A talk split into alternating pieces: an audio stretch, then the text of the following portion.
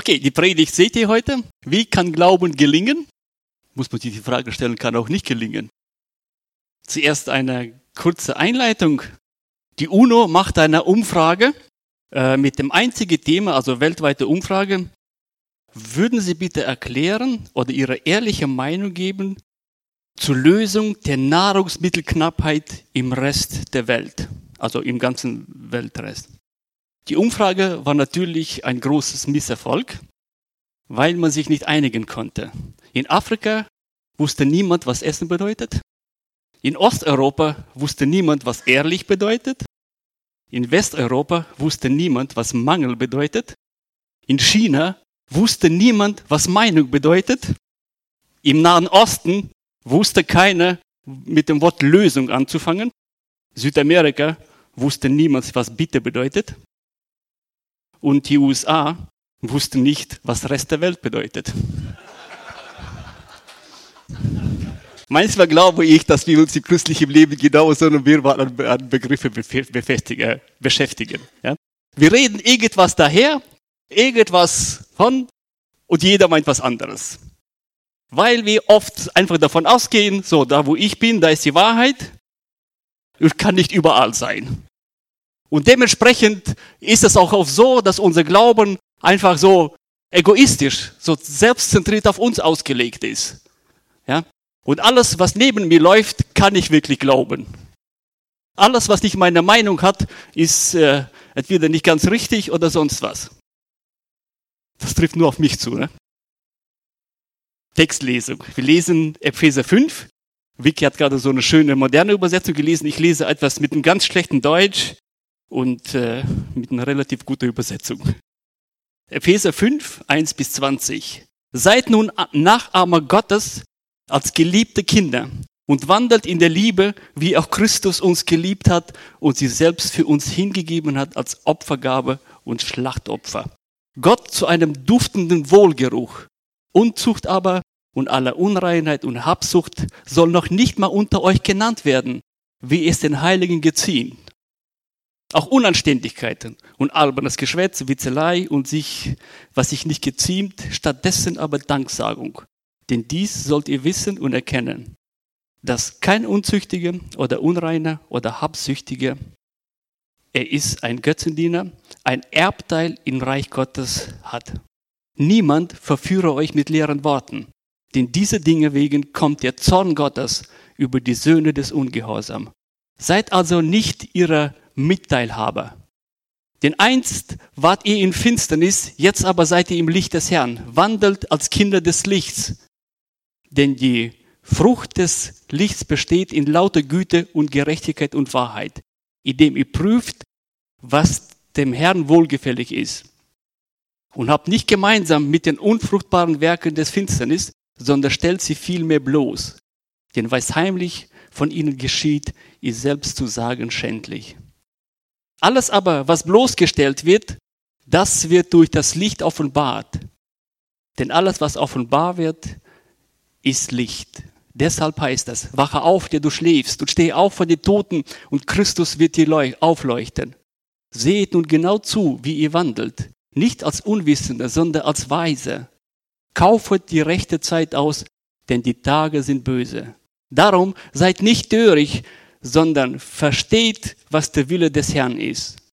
Und berauscht euch nicht mit Wein, worin Ausschweifung ist, sondern werdet voll Geistes indem ihr zueinander Psalmen und Loblieder und geistlichen Lieder redet und den Herrn mit eurem Herzen singt und spielt.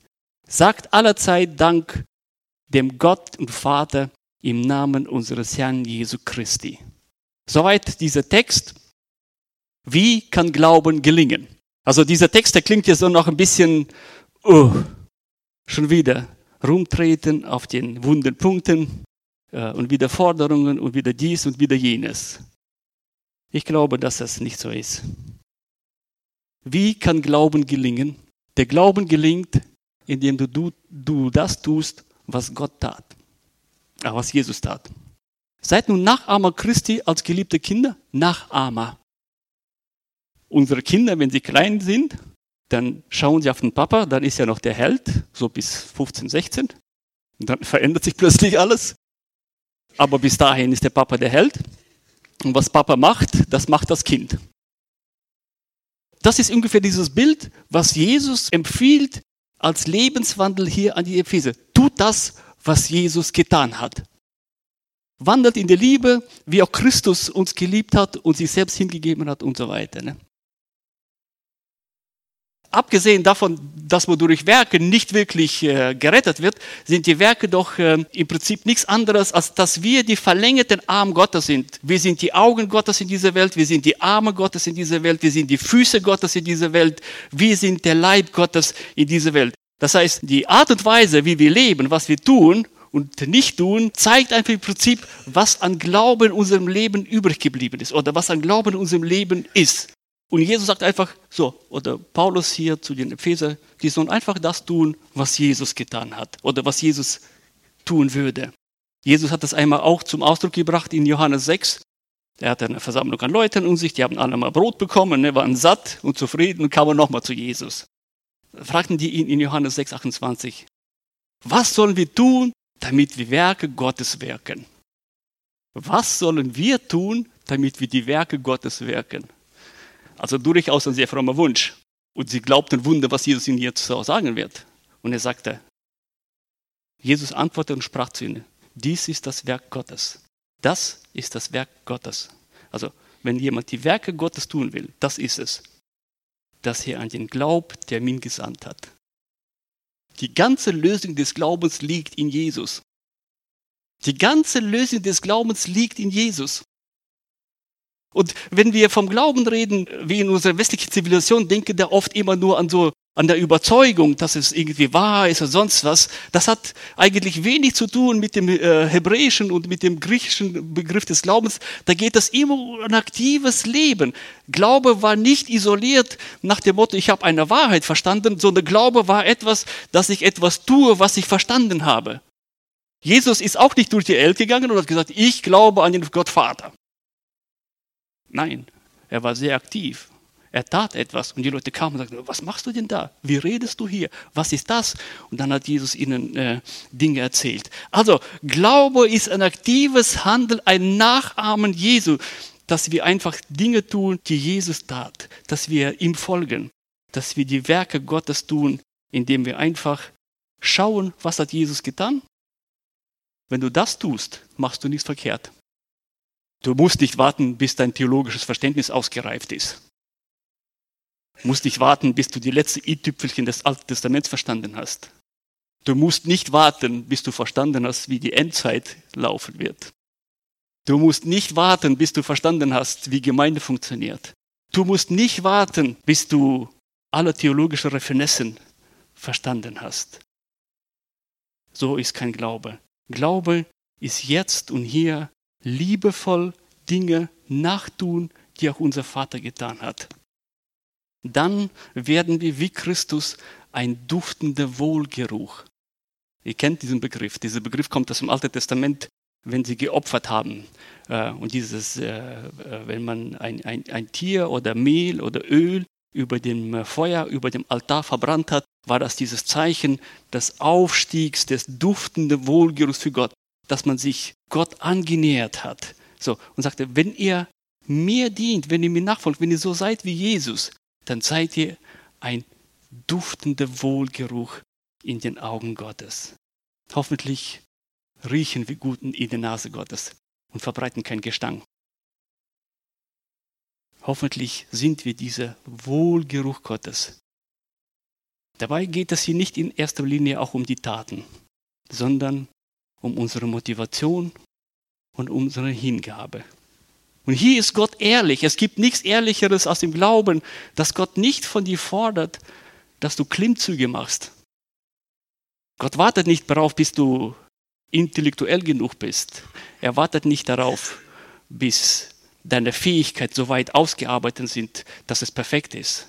Er wartet nicht darauf, bis äh, wir alles bis Perfektion beherrschen ja, bis unsere Predigten ausgefeilt sind, bis aufs i-Tüpfelchen. Gott wartet darauf, dass wir mit dem ganzen Herzen, dass wir mit Liebe, dass wir mit Hingaben das bisschen, was wir können, tun. Und das ist das ganze Problematik, die ganze Problematik äh, des Glaubens. Und da gibt es auch dieses Beispiel dafür, von diesen Talenten, wo Gott dieses Beispiel sagt, wo, was weiß ich, einem zehn Talente geben wird, einem fünf Talente und einem nur eins. Die mit zehn, die waren sofort erfolgreich, die mit fünf auch, aber der mit eins sagt, ah, ich kann ja nur so ein bisschen, oh, was machst du damit? Ach, vergraben wir.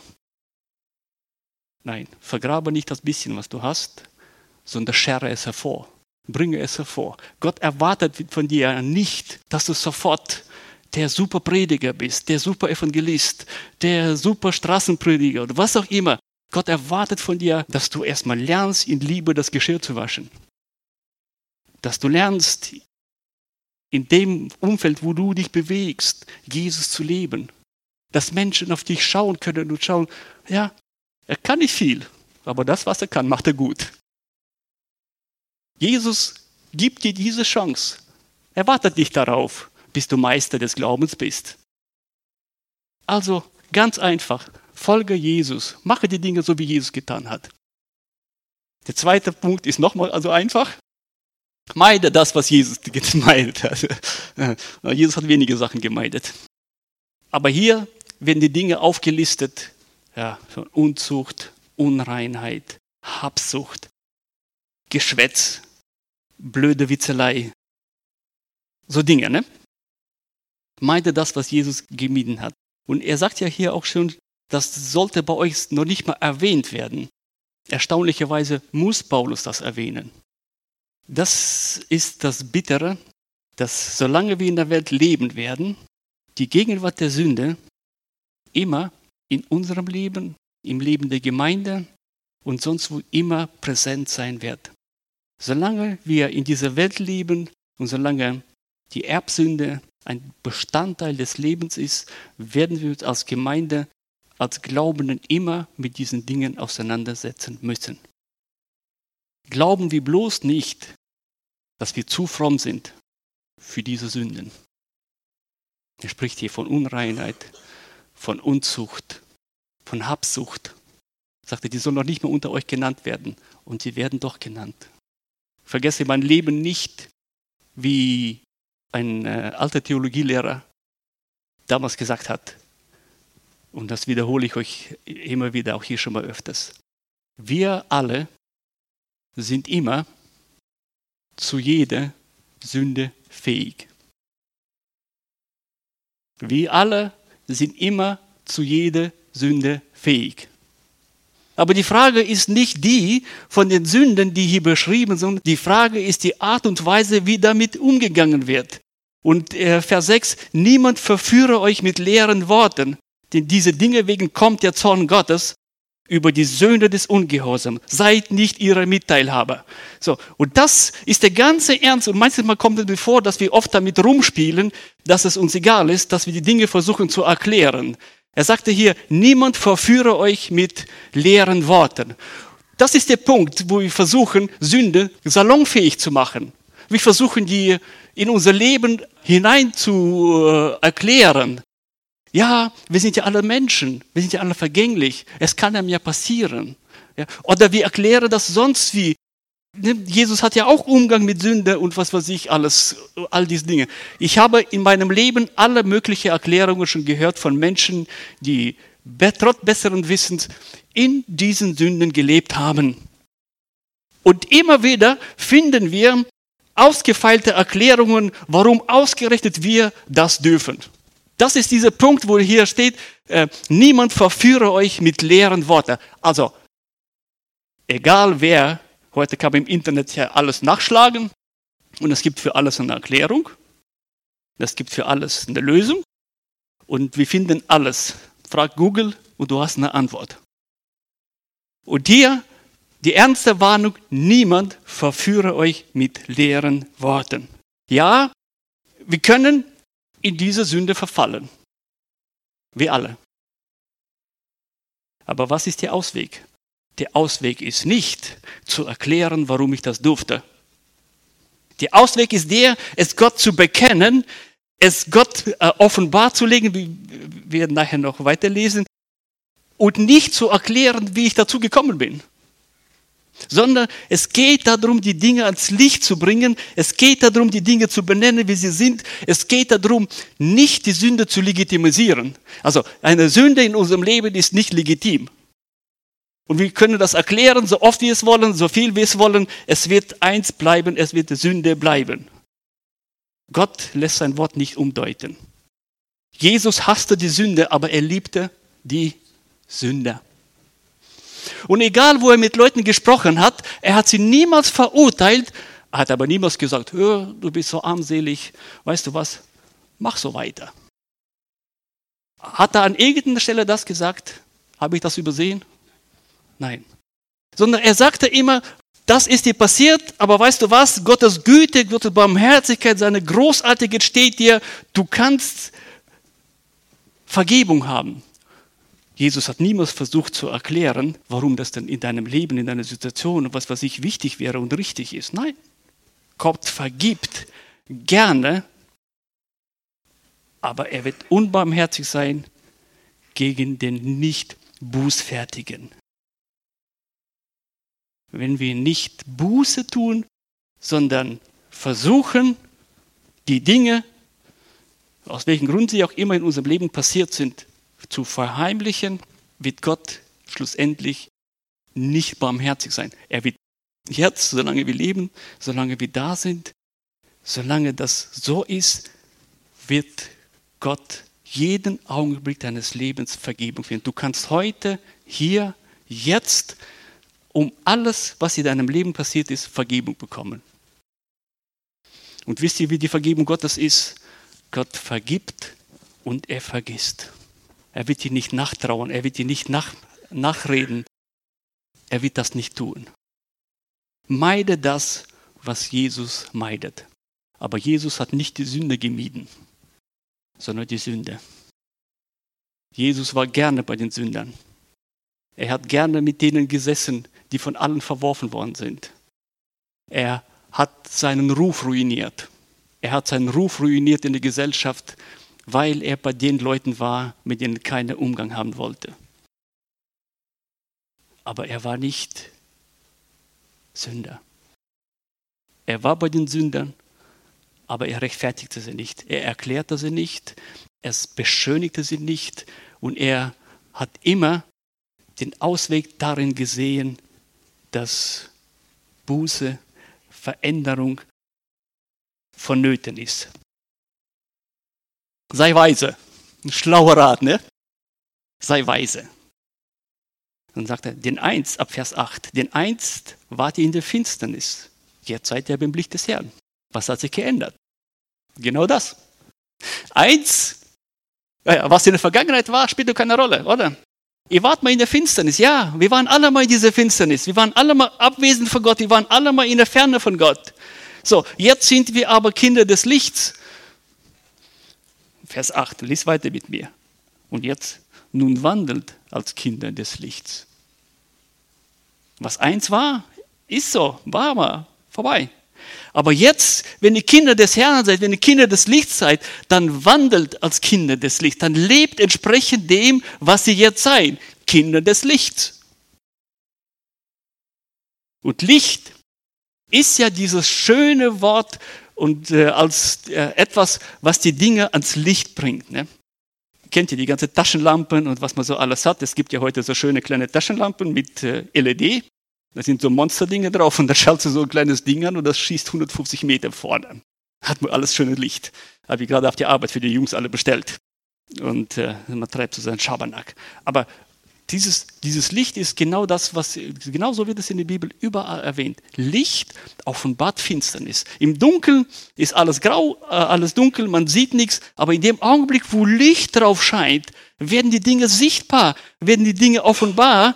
Da fällt es schwer zu sagen, nein, das ist nicht so, das sehe ich nicht. Doch, genau das ist es. Gott hat Licht in dein Leben gebracht. Gott zeigt dir, was gut und was böse ist. Und jetzt sagt er, jetzt seid ihr diesem Licht und jetzt seid ihr verantwortlich, indem ihr prüft, was dem Herrn wohlgefällig ist. So, ich kann also nicht den Herrn nur morgens fragen, Herr, was soll ich tun? So, erwartet was von mir.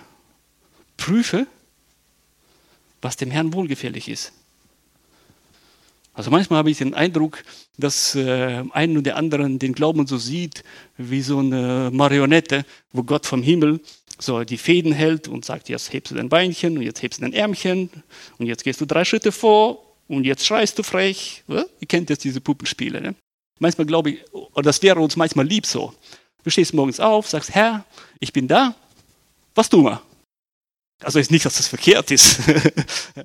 Aber es ist nicht so, dass der Herr einfach mal so sagt, ja, pass auf, jetzt gehst du mal die Hände waschen, dann wäschst du das Geschirr und dann machst du dies, machst du jenes. Nein, wir sind seine Kinder geworden. Wir sind nicht seine Sklaven geworden. Wir sind nicht seine äh, Kriecher geworden. Wir sind nicht, äh, was weiß ich, plötzlich zu Hunden oder zu Katzen geworden, die nur auf Befehle hören, sondern wir sind seine Kinder geworden. Wir sind in die Familie Gottes hineingekommen, aus der Finsternis in, in, in, in, in seiner Gegenwart. Wir sind jetzt Kinder des Lichts. Wir können sehen, wir können denken, wir können entscheiden, wir sollen prüfen.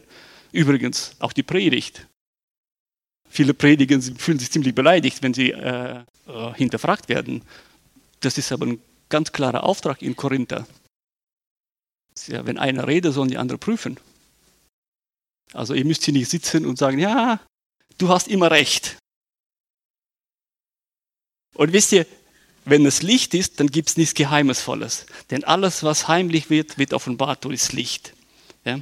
Denn alles, was offenbart ist, ist Licht. Deshalb heißt es, wache auf, der du schläfst, stehe aus vor die Toten, Christus wird dir aufleuchten. Seht nun genau zu, wie ihr wandelt. Wir stehen in der Verantwortung, genau zu sehen, wie wir leben. Denn die Tage sind böse. Seid nicht törichtig, sondern versteht, was der Wille des Herrn ist. Seid nicht törichtig, seid schlau. Ne? Sei schlau. Lebe nicht mehr so, wie du früher gewohnt warst. Die Frucht des Lichts, die Güte, Gerechtigkeit und Wahrheit kommt nicht automatisch in unser Leben, sondern sie ist eine Frucht. Sie ist Ergebnis unseres Lebens. Wenn wir diesem Licht leben, wird Güte, Gerechtigkeit und Wahrheit aus uns hervorkommen. Prüfe, was dem Herrn gefällt.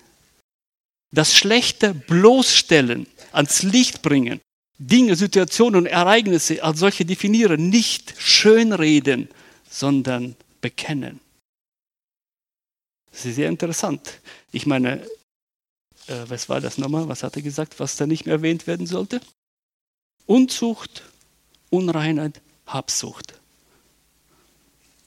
Und ich meine, das mit dieser Unzucht und Unreinheit ist wohl gut, aber was ist eigentlich mit Habsucht? Wo beginnt sie denn? Wisst ihr, einem oder anderen fällt es schwer, sein Zettel zu geben. Ist vielleicht das der Beginn der Habsucht? Das, was uns noch nicht mehr zusteht, sind wir oft in der Lage. Jesus brandmacht diese Sünde als Götzendienst. Sei weise, sei weise.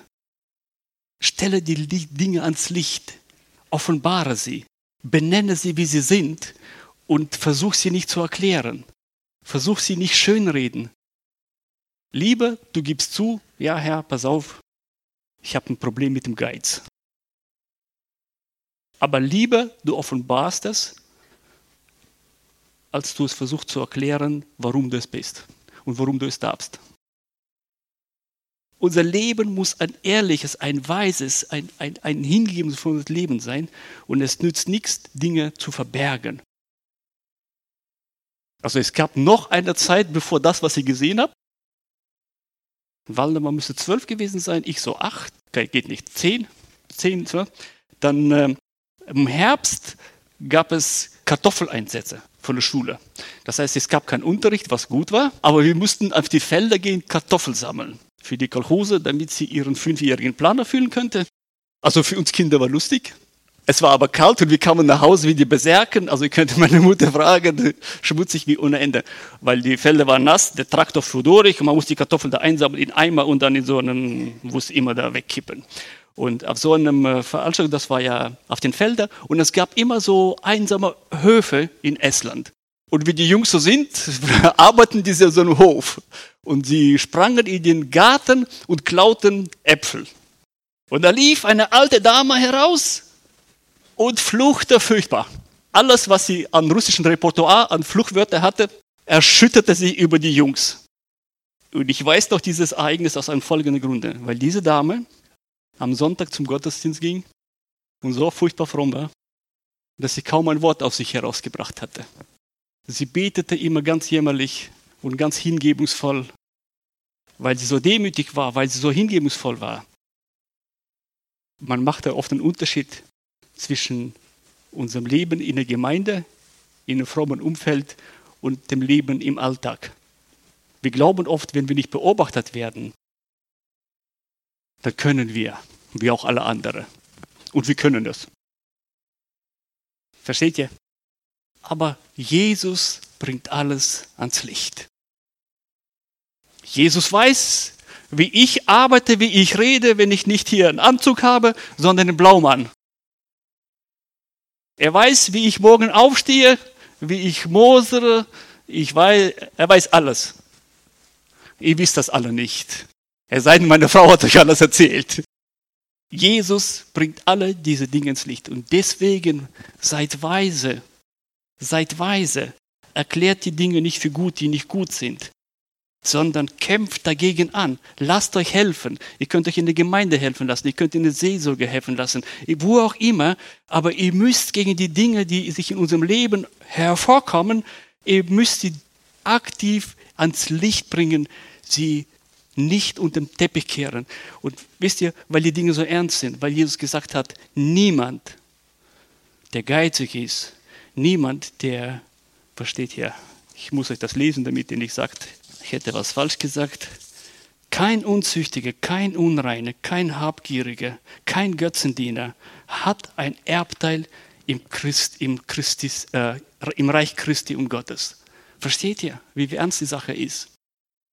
Weil Gott so gerne vergibt, möchte er nicht, dass wir mit diesen Dingen, die wir natürlich getan haben können oder tun werden, wie auch immer, dass es uns zum Untergang bringt, sondern er ist so gerne da und möchte es uns vergeben. Versteht ihr? Er steht da und möchte es uns vergeben. Sei weise. Lass dich von Gott, äh, lass den Geist Gottes in dir wirken.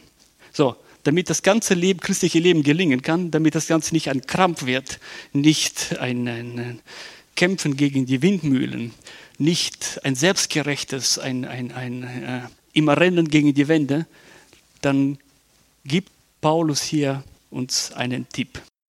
Vers 18 bis 20. Und berauschet euch nicht mit Wein, worin, Aus, worin Ausschweifung ist, sondern werdet voll Geistes, indem ihr einander in Psalmen und Loblieder und geistlichen Lieder redet, und dem Herrn mit eurem Herzen singt und spielt, sagt aller Zeit für Gott und Vater Dank im Namen unseres Herrn Jesu Christi. Damit das Ganze kein Krampf wird, muss unser Leben durch den Geist Gottes geleitet sein. Wenn du das Leben nicht nur im Suff ertragen willst, da gibt es nur eine Möglichkeit, im Heiligen Geist. Wenn du dein Leben nicht im Suff zu ertragen willst, dann ist nur eine Möglichkeit. Dann ist das im Heiligen Geist. Und Gott empfiehlt uns da etwas. Er sagte, hey, singt zueinander Loblieder in unserem Herzen, redet mit ihnen, singet, spielt. So, das, was unsere Jungs und Mädels hier immer mit uns machen. Vielen, vielen Dank für euch alle. Also nicht nur von heute, auch die sonstigen äh, hier vorne uns animieren, Loblieder zu singen, Gott zu preisen, zu Herr verherrlichen. Gott empfiehlt Lobpreis. Gott empfiehlt Dankbarkeit. Wenn unser Herz nicht überfließt vor Freude und Dankbarkeit Jesu gegenüber, dann hat unser Herz auch keine Freude an Jesus. Damit das christliche Leben nicht ein ewiger Krampf, ein ewiges Versagen, ein ständiges Schuldgefühl, ein Treten auf der Stelle und summa summarum ein Krampf ist, müssen wir lernen, Gott zu begegnen in seinem Geist. Wie immer das aussieht, das kann unterschiedlich aussehen, das kann ganz unterschiedliche Ausprägungen haben aber in deinem Herzen muss sich der Geist Gottes freuen mit dir. So, wie geht das eigentlich, wenn du morgens aufgestanden bist? Die Kinder waren frech, der Mann noch frecher. Das Geschirr steht in Bergen und es ist Montagmorgen und du stehst da. Öh. So, dann sagst du zu Alexa, Alexa, mach mir Lowpreis-Lieder von Simon, von, von wem auch immer, ja. Mach mir Lowpreis-Lieder.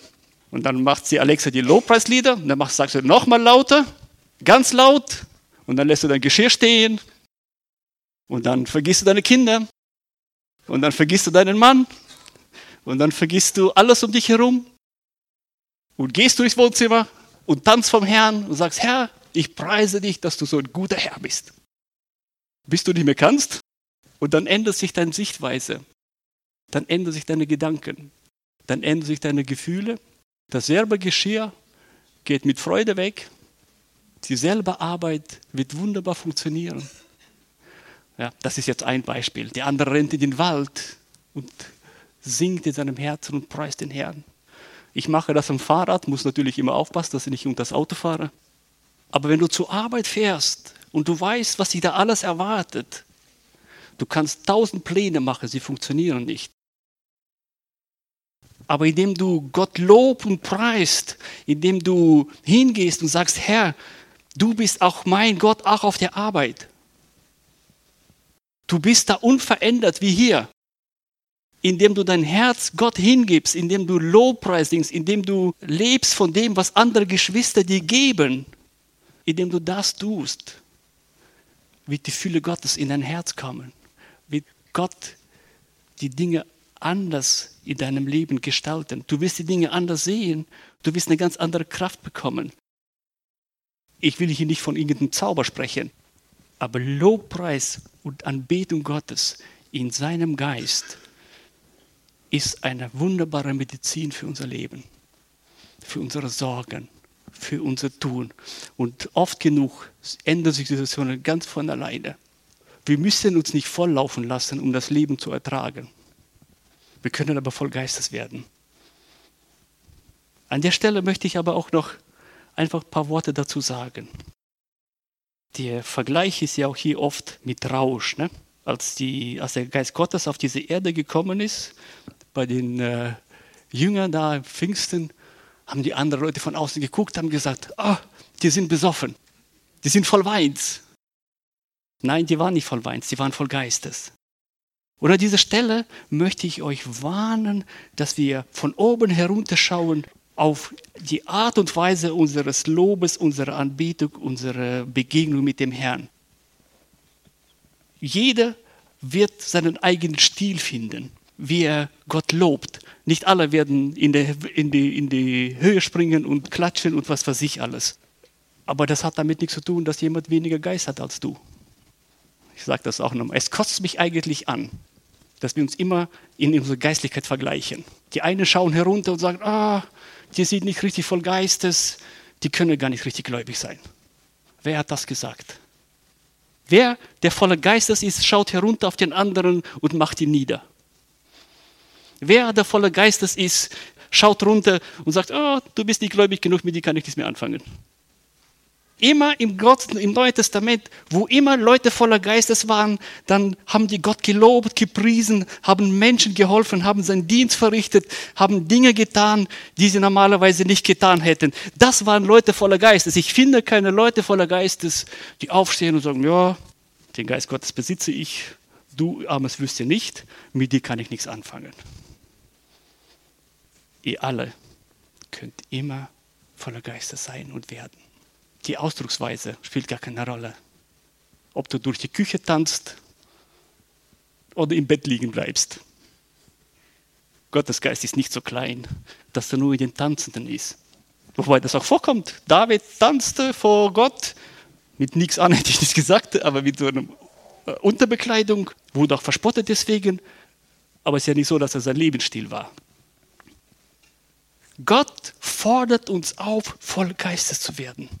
Und dieses voll Geistes ist nicht Werk unserer eigenen Anstrengung, sondern Werk Gottes Willens, indem wir uns hingeben und ihn in unser Herz einladen und ihm erlauben, die Sichtweise unseres Lebens zu ändern, ihn erlauben, uns zu berühren, ihn erlauben, Dinge in unserem Leben zu lösen, ihm erlauben, unseren Lebensraum voll einzunehmen. Kein Zauber. Keine ex, äh, exklusive Ausrüstung für irgendjemand Besonderen. kein Zeichen von besonderer Frömmigkeit.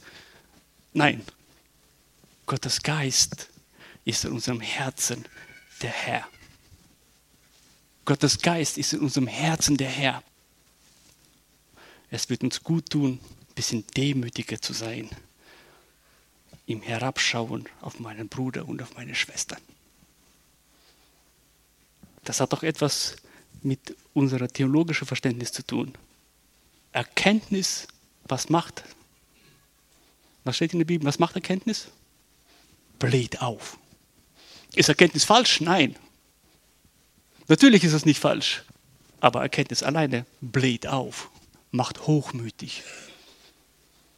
Das heißt, in all meiner Erkenntnis, die nicht in Liebe Gottes getragen wird, die nicht zu seinem Geist getragen wird, ist das nichts anderes als pure Überheblichkeit. Ist Erkenntnis falsch? Nein. Richtig, Gott will, Gott will, dass wir in unserem Leben voranschreiten, dass wir Erkenntnis gewinnen, dass wir seine Gegenwart kennenlernen, dass wir die Bibel kennenlernen, dass wir theologisch besser werden. Kein Problem, alles richtig. Aber Erkenntnis alleine bläht auf, macht hochmütig, überheblich, selbstsicher, ekelig. Lobpreis macht das nicht. Lobpreis im Herzen, Lobpreis des Herrn, seine Ehre, seine Gegenwart, sein Geist in uns, der uns auffüllt, macht das nicht. Der Geist Gottes vereint. Er befriedet. Das ist das Wirken des Geistes Gottes. Lass uns an dieser Stelle Schluss machen. Vielleicht bete ich mit euch.